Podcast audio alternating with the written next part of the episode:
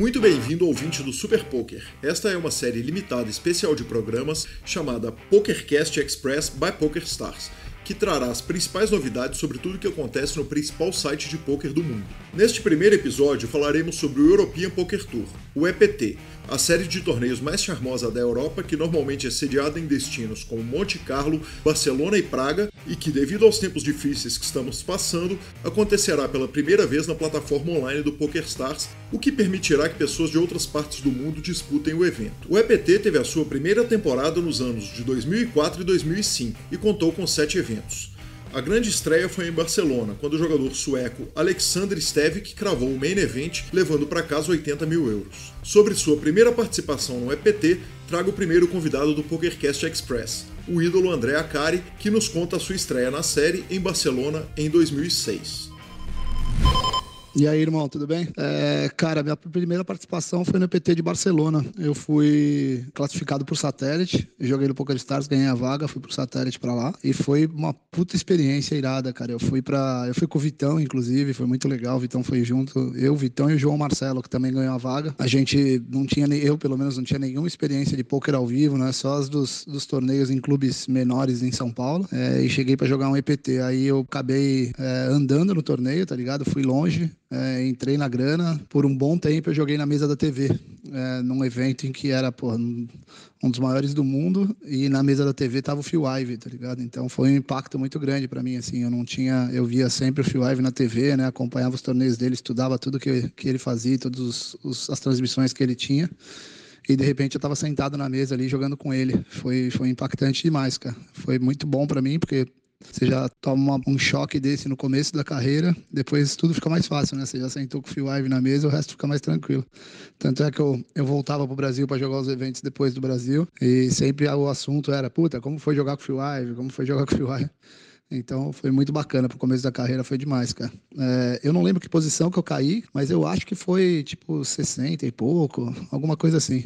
Mas foi uma experiência cara. É, primeiro porque Barcelona é demais, né? Para mim é a melhor cidade da Europa. É, e o evento é muito bem organizado, o cassino é muito legal, então tudo foi muito, é, não só visualmente, mas a experiência foi muito impactante, assim. Então, foi essa, minha primeira experiência foi essa no EPT. Depois disso, já vieram muitas outras, inclusive Barcelona fez parte da minha vida de novo, né, com uma mesa final gigante, dos maiores torneios do EPT. É, eu caí em quinto lugar, quase com possibilidade de cravar, né, se não bate um as no River, e, e também foi outra experiência top. Mas é isso, espero que eu tenha colaborado aí. Grande abraço, irmão. Com a realização de sua primeira edição online, o EPT completa a lista dos três mais importantes torneios do planeta a serem realizados em plataformas virtuais. A World Series of Poker e o World Poker Tour já haviam realizado suas séries assim em 2020. O EPT vai acontecer de 8 a 18 de novembro e contará com 20 torneios em sua versão principal. Eles terão buy-ins entre 215 e 25 mil dólares. Aí o ouvinte pode pensar, mas eu não tenho bankroll para jogar uma série cujos torneios começam em 215 dólares. Então, em paralelo à série principal, PokerStars estará fazendo o Mini APT, que irá espelhar as modalidades da série principal com bains que variam de 2,15 a 215 dólares, aproximadamente um centésimo do valor das entradas dos torneios principais. Receba no PokerCast Express by PokerStars o jornalista Gabriel Grillo, editor-chefe do grupo Super Poker, para falar sobre as expectativas que ele tem sobre a participação brasileira no primeiro European Poker Tour online. Fala, Calil. Eu acho que se tem algo que os últimos meses desse, desse poker online mostraram né, para o público brasileiro do poker é que a gente não deve no poker em nada para ninguém. Eu tenho certeza que o EPT online vai ser mais uma oportunidade de mostrar isso. Acho que a expectativa brasileira para uma etapa de EPT nunca foi melhor e a certeza de grandes resultados. A gente vê aí que mesmo no ano passado, nas etapas ao vivo de EPT, a gente teve dois grandes resultados, né? dois brasileiros batendo na trave de um título que seria inédito para a gente, de main event de EPT. Então, esse ano que a gente está em casa, vamos dizer, no Poker Online, eu acredito que possa ser nossa melhor chance aí de buscar esse título de main event. Com certeza, os melhores estarão nos panos. Até o pessoal que veio aí jogando esses meses e talvez tenha dado uma pausinha, né? Tirou umas férias aí desse mês, vai voltar com tudo para as mesas. E se a expectativa para o EPT normal é bom, para o Mini eu não sei nem como explicar, porque a gente sabe que o Brasil no, no micro hoje do poker online completamente dominante. Você pode aí abrir qualquer lobby do PokerStars de Big 11, Hot 11 e você vai ver na mesa final três, quatro, cinco brasileiros todo dia.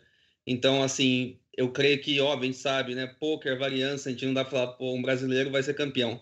Mas nos minis, a gente não tem dúvida que vai ter muita matéria de resultado, que vai ter brasileiro campeão e que a gente vai trazer para o Brasil alguma dessas espadinhas prateadas, né? Que o pessoal tanto cobiça e vai lá longe para buscar. E agora no online, que é nossa casa basicamente no poker, com certeza os resultados serão muito bons, né? Outro ponto que eu acredito que a gente vai ser muito favorecido, né, nesse EPT online em comparação ao EPT normal, é na questão da experiência. A gente sabe que o brasileiro já vem viajando mais para jogar nos últimos anos, já tem grandes resultados lá fora, como eu disse, isso nunca é surpresa, mas esse ano a gente está na zona de conforto, né? O online para o brasileiro no poker é algo assim que a gente está, ouso dizer que nenhum país se compara ao Brasil atualmente no número de grandes jogadores. Podem ter outros jogadores melhores que os brasileiros, mas um país só com tantos grandes jogadores, eu acho difícil de comparar. E talvez essas pessoas, vários nossos craques que se formaram no online, quando chega numa reta final de EPT, uma transmissão ao vivo, tá o mundo inteiro vendo, torcida, isso pode trazer né, essa falta de experiência pode influenciar um pouco aí numa reta final, principalmente para quem passou a carreira inteira no online e os gringos nesse, nesse ponto têm muito mais experiência. Então acho que em reta final, o que antes para a gente poderia ser uma fraqueza no ao vivo, no online vai ser mais um ponto forte que a gente sabe que os brasileiros jogando de casa ali com seu pijaminha, como quiser, com a, esposa do lado, com o cachorro no colo, a gente sabe que nesse ponto ninguém está conseguindo superar a gente e os últimos meses são prova disso indiscutível. O EPT chega ao PokerStars depois do sucesso absoluto nas séries mais tradicionais da plataforma, como o Scoop e o WCoop, e também nas novas séries como a Stadium Series, lançada pelo site em 2020. Recentemente, o Brasil brilhou nos feltros virtuais do site com a vitória de Pedro Padilha. O profissional do Samba Poker Team foi campeão do main event da Bounty Builder Series. Além do título de campeão, ele levou para casa quase 260 mil dólares em torneio transmitido pelo Super Poker na voz de Victor Marques e Renata Teixeira. A seguir, você ouve o depoimento do craque e entrevista a Alan Ferreira do Super Poker sobre a sua motivação e amor pelo jogo. Poker é a minha vida. Tipo, 90% do meu tempo eu tô fazendo alguma coisa relacionada a poker. Antes, sei lá, deito antes de dormir ali, eu tô vendo alguma coisa sobre poker. Quando eu acordo, eu vejo alguma coisa sobre poker. Durante o dia eu tô trabalhando com poker. E é porque eu gosto muito mesmo. Então, é simplesmente ser apaixonado pelo processo. Né? Muita gente gosta do resultado, gosta do status, gosta é, do estilo de vida. Eu gosto do processo todo, eu gosto de sentar e estudar, eu gosto de, de tudo, cara. De assistir uma transmissão. Muita gente não gosta de eu assistir transmissão de poker, tá ligado? Se eu ganhar qualquer torneio do dia, pode ser o torneio mais barato da minha grade, eu fico muito feliz. Tipo. E eu gosto muito. E se eu fico um tempo sem ganhar torneio, eu também fico muito, muito queimado. Então, isso está muito vivo. Acho que hoje em dia isso deve estar até mais vivo dentro de mim do que em outros momentos da minha carreira. Apesar da disputa do EPT acontecer no ambiente online, todos os torneios da série irão contar com troféus físicos que serão enviados aos jogadores vencedores de cada um dos torneios. E o ouvinte pode estar se perguntando: os torneios do Mini também vão ter troféus? Sim, é isso mesmo, são 40 troféus. 20 para o EPT e 20 para o Mini EPT. Os principais resultados brasileiros no main event da série vieram pelas mãos de Ricardo Rocha, que ficou na terceira colocação do EPT Praga de 2019, na quarta colocação de Alexandre Gomes no PCA de 2009 nas Bahamas e na Parada de Barcelona em 2009, quando Diego Falcone ficou com a quarta colocação. Ouvimos agora o depoimento de Falcone, que nos conta a emoção de fazer uma deep run em um torneio tão importante quanto o main event do EPT Barcelona.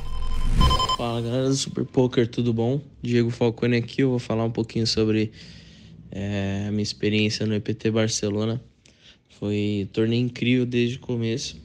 É, só de ter satelitado um torneio desse, poder jogar em alto nível assim, com jogadores que eu só via na TV, assim, nos noticiários, lendas do poker. Só isso já foi uma experiência incrível para mim, né? No, no dia 1. Um. É, tava super nervoso de jogar um torneio desse e aí começou a desenrolar as coisas. Passou dia 1, dia 2 ITM, dia 3, dia 4. É, e aí no dia 4 eu deparei que eu tava numa reta enorme, né? Eu comecei a ficar muito nervoso, assim. É, cada spot, assim, era uma tensão, assim, tava prestando atenção em tudo. Aí começou a funilar, tal. E quando eu passei pro dia 5 foi, foi incrível, assim. Eu acabei passando em último lugar na classificação, mas já era algo surreal para mim. Eu já estava garantindo 71 mil euros, que já era a maior premiação da minha vida, da minha carreira. E, e aí o dia 5 foi o dia mais emocionante de todos. Com certeza eu, nossa, ganhei inúmeras races. É, aí acabou indo para a mesa final. Na mesa final acabei quebrando um, um Ice Rei do Giovanni, um Rei Rei do Giovanni Torre com meu Ice Rei. E nossa, nessa situação eu tinha um out e tinham dois as, ases queimados, né? E pô, quando eu acertei aquele as no flop assim, eu, vixe, eu comemorei demais assim, coração veio na boca, super emocionado, é, super feliz ali de, de acontecer aquilo, o cara ter um out também agora para me ganhar. E aí ganhei essa mão, fui, é, aí a FT começou a correr bem e tal, começou a cair a galera, Pô, aí passei pro dia final e, nossa, sensação incrível. Eu tava garantindo uma puta premiação gigante. Faltavam seis pessoas por um para realizar um sonho gigantesco, né? Olhava no telão ali 1 milhão e 600 mil euros, eu ficava doido. Tava emocionadíssimo. Começou o dia, o dia final e as coisas aconteceram muito rápido, né? Caíram, quando caíram dois jogadores de uma vez, e eu vi ali milhares de euros, centenas de milhares de euros caindo no meu colo, assim, de pay jump. Vixe, foi, foi tenebroso. Foi uma situação muito, muito, muito da hora. Muito feliz. Ficava muito feliz, assim, cada pay jump eu comemorava demais. Começou o forehanded, também não durou muito, né? Eu acabei perdendo um, um flip ali no forehanded. Eu tinha as dama, o Zuxor tinha 8-8. E aí bateu a dama no, na tampa, assim. E naquele momento, assim, eu senti que ia ganhar a race de novo, assim. Aí veio o 8 turn. Acabou com o sonho. Mas, vixe, foi uma, uma experiência incrível, torneio incrível. É, estrutura maravilhosa. Poder fazer parte disso e jogar as, com lendas do poker também é, é muito bom. É super realizador. E é isso, essa foi a minha experiência. É, muito obrigado. Valeu. O Brasil sempre conta com diversos representantes no European Poker Tour, mas entre eles, só um tem três troféus de primeiro lugar e é o recreativo Davi Dayan. E não é só isso. Davi venceu nada menos que o mesmo torneio, no mesmo destino e em três anos seguidos. O feito aconteceu nos anos de 2013, 14 e 15 no EPT Monte Carlo. O evento em questão foi os 5.200 euros no Limit Hold'em Turbo 8-Handed. Só em EPTs, o jogador tem ganhos superiores a 480 mil dólares, que representam mais da metade de seus ganhos totais em torneios ao vivo. A seguir, Gabriel Grilo volta para nos contar o quão improvável é o raio bater três vezes no mesmo lugar, especialmente em um high roller com field tão duro. Olha, cara, essa história do Davi eu não lembro exatamente a pessoa que me contou, mas a primeira vez que eu ouvi eu pensei que sensacional. Davi Daé é o único brasileiro tricampeão de EPT. E aí que eu fui pesquisar, e aí que eu vi que ele ganhou três vezes o mesmo torneio, na mesma etapa, em três anos seguidos. Então, assim, eu acho que é uma coincidência que não sei se já existiu no poker mundial. A gente sabe que existem curiosidades, né? É, causos curiosos não, não faltam. Mas essa história do Davi é realmente impressionante. É aquele caso que, assim, se você combinasse, não daria tão certo de alguém ganhar três vezes o mesmo torneio três anos seguidos em Monte Carlo.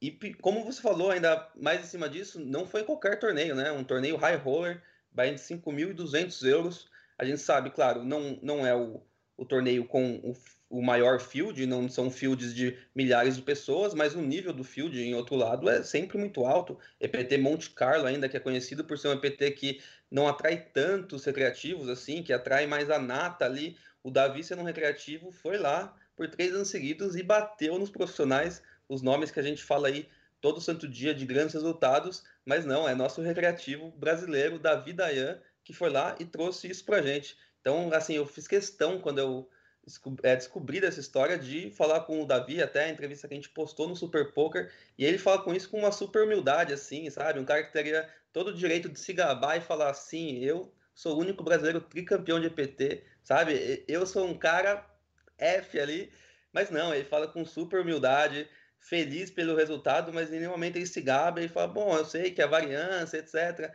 Então, assim, é mais legal ainda ver essa postura dele. Eu até queria lembrar aqui que é, eu, eu, lembro que em 2016, o Luiz Duarte, né, cracaço Luiz Duarte, foi campeão de dois high rollers do BSOP.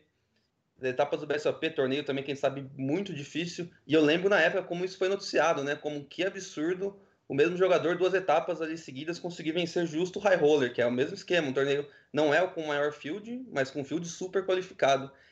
E aí a gente tem o Davi ganhando três vezes, e lá fora ainda, que creio eu tem a, a, alguma dificuldade a mais, tem ali um que a mais de dificuldade em relação a um BSOP.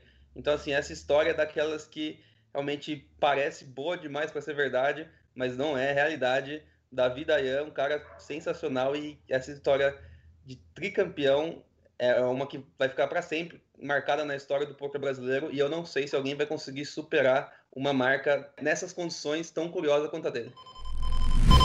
O EPT Online terá 20 milhões de dólares garantidos entre todos os eventos da série, que vai contar com torneios de No Limit Hold'em, Pot Limit Omaha, Hold'em 6+, e claro, 8-Game para os aficionados com os jogos Mixer. Um dos principais destaques da grade é o Super High Roller, que deve contar com os maiores nomes do poker mundial e que terá um buy-in de 25 mil dólares. O evento terá 2 milhões de dólares garantidos em seu prize pool. Outro torneio que certamente vai gerar muita expectativa é o High Roller de 8-Game Mixer o torneio contará com um buy-in de 5.200 dólares. Quem nos conta com a chance de jogar um torneio de diversas modalidades com um buy-in deste tamanho é Yuri Martins, único brasileiro dono de dois braceletes da WSOP e um dos principais nomes do cenário mundial dos Mixed Games. Bom, falando um pouco sobre o EPT em si, eu acho que foi um acerto muito grande é, ter colocado esse evento online, porque é um clássico, né?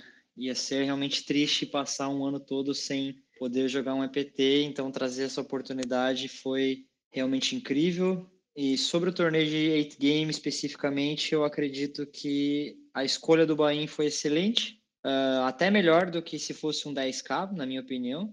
Acredito que foi bom porque fica muito mais fácil, né? Os satélites ficam mais baratos, mais fácil de, de várias pessoas dá mais oportunidade para as pessoas que, que não teriam condições de jogar um 10K, né, jogar esse torneio. Inclusive, vários regulares que não jogam, não jogariam o 10K por ser um valor muito mais alto, eles vão é, entrar num 5K por ser mais acessível e ao mesmo tempo ser desafiador. Então, mesmo quem não não tem 8 game como o principal jogo, assim, é, por isso que eu acho que foi um buy muito muito bom.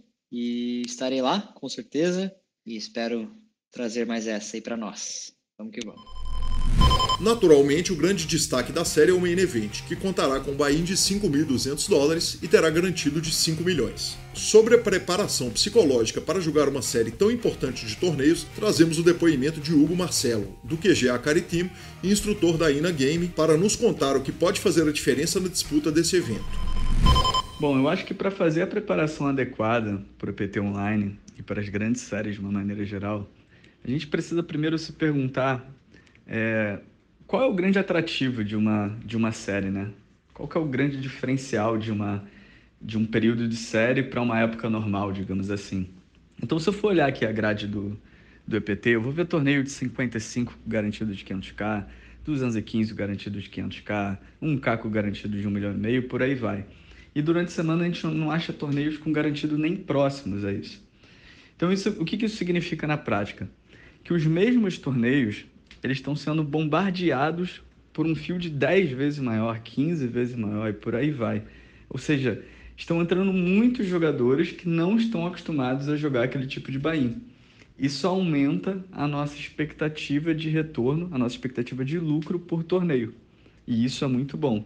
Isso fora aquela questão da, da, do reconhecimento, da motivação, da, da autoestima de ter a oportunidade, de ter a possibilidade de ganhar uma grande série, né? Então, acho que, que isso também acaba sendo, acaba sendo um fator muito importante. Mas qual que é o custo disso? Eu acho que, que os dois principais problemas que os jogadores passam nesses períodos de séries, eles estão principalmente ligados à variância e à expectativa. Então, no sentido da variância, por mais que você tenha uma expectativa de retorno maior, você precisa fazer um investimento maior. Porque como o field é maior, você vai chegar menos vezes. Você vai ter uma variação de, de, de, de, de, de lucro, de retorno muito grande. Então, para isso, a pessoa precisa se preparar financeiramente. E existem várias maneiras, né? Existe a maneira de você ir criando um planejamento já desde antes das séries, de ir construindo um bankroll e, e criando uma gordura para quando chegar nessa época você você utilizar dessa gordura ou você ter lá seu bankroll ali bonitinho que você usa para jogar e quando chega a época de série você faz um investimento a mais, um investimento pontual, como se fosse investir numa ação, por exemplo, ou investir numa criptomoeda da vida, ou um investimento ou, ou, ou um planejamento de, de de contenção caso as coisas deem errado na série. Eu acho que isso acaba sendo uma, uma alternativa ok também, que é basicamente, é na maioria das vezes a, a, a estratégia que eu adoto.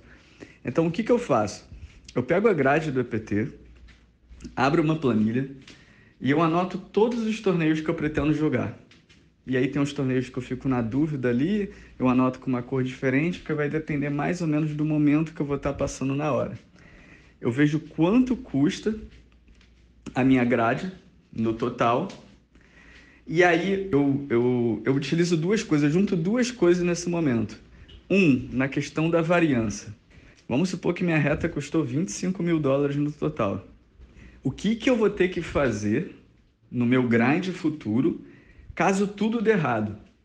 Então eu tenho um bankroll de 50 mil dólares, eu investi 25 mil dólares nessa série e eu não peguei um ITM. Meu bankroll caiu para 25 mil dólares. O que, que eu tenho que fazer em questão de média de buy que eu vou jogar depois? Quais os torneios que eu vou jogar depois? Eu já tenho que ter esse planejamento já feito.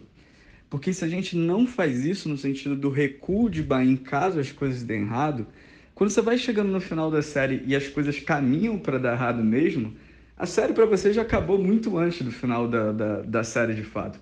Porque você vai estar sem motivação, você vai estar sem confiança, você vai estar preocupado, você já vai estar com essa preocupação futura de caramba, se continuar tudo dando errado, eu, eu tô ferrado, eu não sei o que eu vou fazer. Então isso acaba sendo tipo, muito danoso assim para para nossa cabeça e para o nosso jogo de uma maneira geral.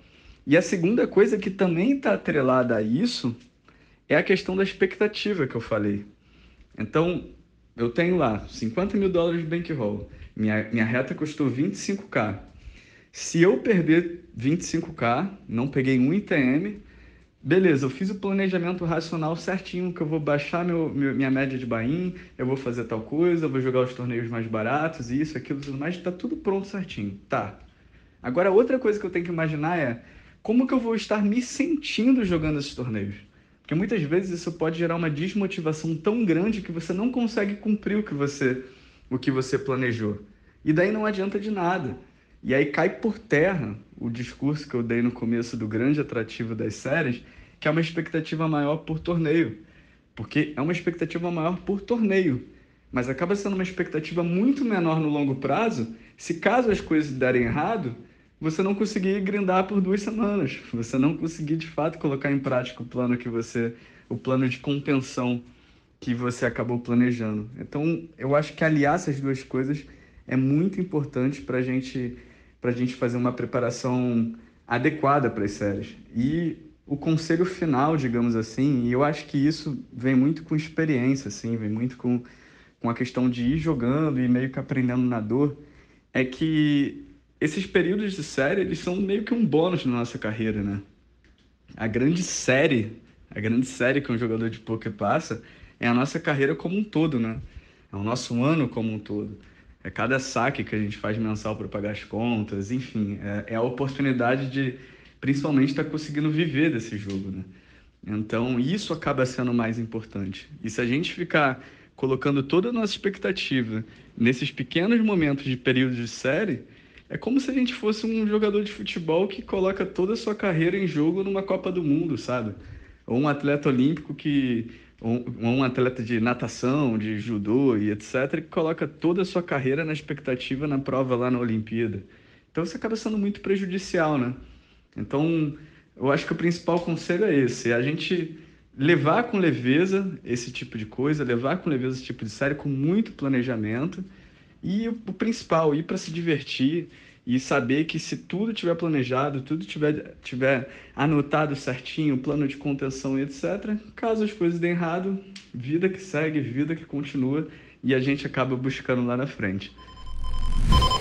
O torneio certamente será transmitido pelo Super Poker junto com outros eventos da série. A agenda de transmissões será postada em breve no nosso site e redes sociais. Sobre suas participações em EPTs como jogador, narrador e repórter, ouviremos o maravilhoso testemunho de Vitão Marques, lenda viva das transmissões do poker brasileiro. Salve Calil, salve ouvintes do PokerCast. Prazer falar com vocês, Vitão por aqui. Olha, minha, minha história com, com o EPT, ela é uma história que que tem a minha participação no EPT como jogador, tem a minha participação no EPT como narrador de muitas e muitas transmissões e tem a minha participação no EPT como, como convidado do Poker Stars, né? Nas últimas, nas últimas vezes que eu, que eu lá estive, né? Eu, eu estive como convidado. Então eu vou começar a contar essa história como jogador, afinal de contas, junto com o André Acari, junto com o João Marcelo Lima, grandes amigos de longa data é, eu fui um dos primeiros integrantes do poker brasileiro a, a, a, estar no EPT, que foi no EPT de Barcelona em 2006, no mês de setembro ou no mês de outubro, e foi uma grande, uma grande experiência, né? Na época eu ainda era jogador profissional, era mais baladeiro profissional do que qualquer outra coisa, mas foi uma viagem muito divertida, é, onde eu não vi a cor da bola nas mesas, fui só fazer um, um acordo num, num, num, torneio paralelo ali no final, que estava jogando, como diria o Filipão, Bambala e Arimateia, né? Só a galera que não sabia para onde ia o baralho, mas deu, deu para dar uma amortizada na viagem, pagar a viagem não deu realmente. Mas foi muito divertido é, e isso foi um pouco solitário, porque o Acaro João Marcelo eram rapazes castos e comportados, e eu ia pro rolê, né? Eu fiz amizade com um taxista lá em Barcelona, é, trombei o Marcel Lusque tomando todas numa balada, aquele jeitão dele.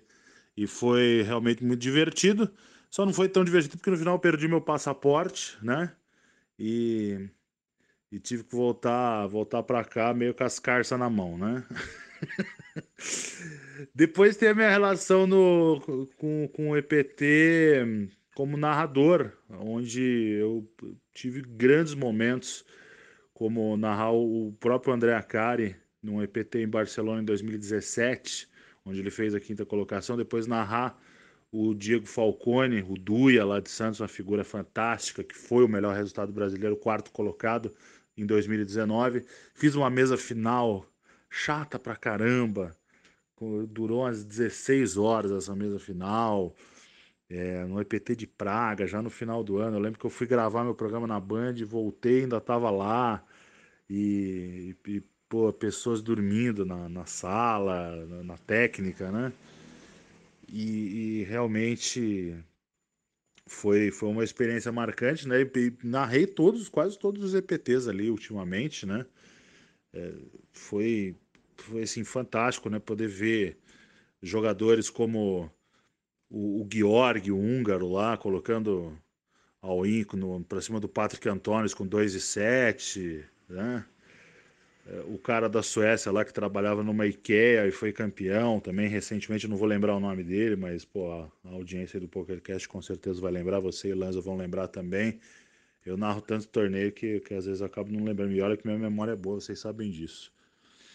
É, então, assim, uma experiência muito bacana, né? Eu lembro fundamentalmente dessa do, do Akari e dessa do, do Diego Falcone, que foi como se a gente estivesse transmitindo ali uma, uma Champions League, um, um, um, mix de Champions League com, com, com Fórmula 1, né? Que você acorda cedo, que o público acorda cedo para ver um brasileiro lá, né? E, e, e, realmente foi, foi fantástico, assim, acrescentou muito na minha carreira. E por último, né, e não menos importante, a minha participação como, como repórter, como convidado aí para o EPT, né, é, em Barcelona em 2018 tive o prazer de ir a convite do, do Poker Stars e, e aqui vale um registro, né, jornalista, dizem que jornalista gosta de, de boas histórias, né, mas jornalista gosta, na verdade, de mordomia, né, e o Poker Stars me proporcionou essa mordomia lá em Barcelona, transfer do aeroporto, jantares nababescos maravilhosos, assim, tudo que um, um, jornalista gosta e também proporcionou boas histórias, né? Eu tive o prazer de, de conversar com, com o Neymar, com o Piquet, tive o prazer de, de estar junto dos, dos brasileiros que lá estavam, tomei, um, tomei uma caninha forte com meu, com meu parça, com meu irmãozão João Fera, né? A gente começou é, eu vi ele começar, né? Eu estava começando a minha carreira de comunicador e a gente passou em revista lá em Barcelona em 2018, tomando todas tudo que a gente passou para estar tá lá. Então foi um momento muito, muito bacana. E depois eu estive em Sochi no ano passado, eu conheci a, a mãe Rússia, foi, foi sensacional, né? A mãe Rússia, onde todas as mulheres se chamam Ekaterina e, e mesmo as pessoas que sabem falar inglês não sabem falar inglês e, e, e, se come muito bem, né? Graças a Deus, um gordo como eu aproveitou ao máximo isso aí também. Então foi maravilhoso. E agora a possibilidade de transmitir um IPT online vai trazer todas essas experiências aí é, para para mais uma, uma transmissão, mais, mais uma história que a gente vai poder contar. A gente fica muito feliz. É, o Super Poker e eu, a gente fica muito feliz de poder contar essa grande história e onde os brasileiros se saem tão bem, né? Um torneio onde os brasileiros se saem tão maravilhosamente bem. Então, assim, eu tenho uma ligação muito íntima com o EPT. Tenho com o LAPT também, que é outro torneio que assim, eu viajei bastante para narrar, né? Tenho outras boas histórias, né? Mas essa eu deixo para contar em outro momento, porque o meu áudio já está muito grande aí. E para a galera do PokerCast no enjoar. Um grande abraço, Calil, um grande abraço, Lanza, um grande abraço, PokerCast. Tamo junto, contem comigo sempre, tudo na tela.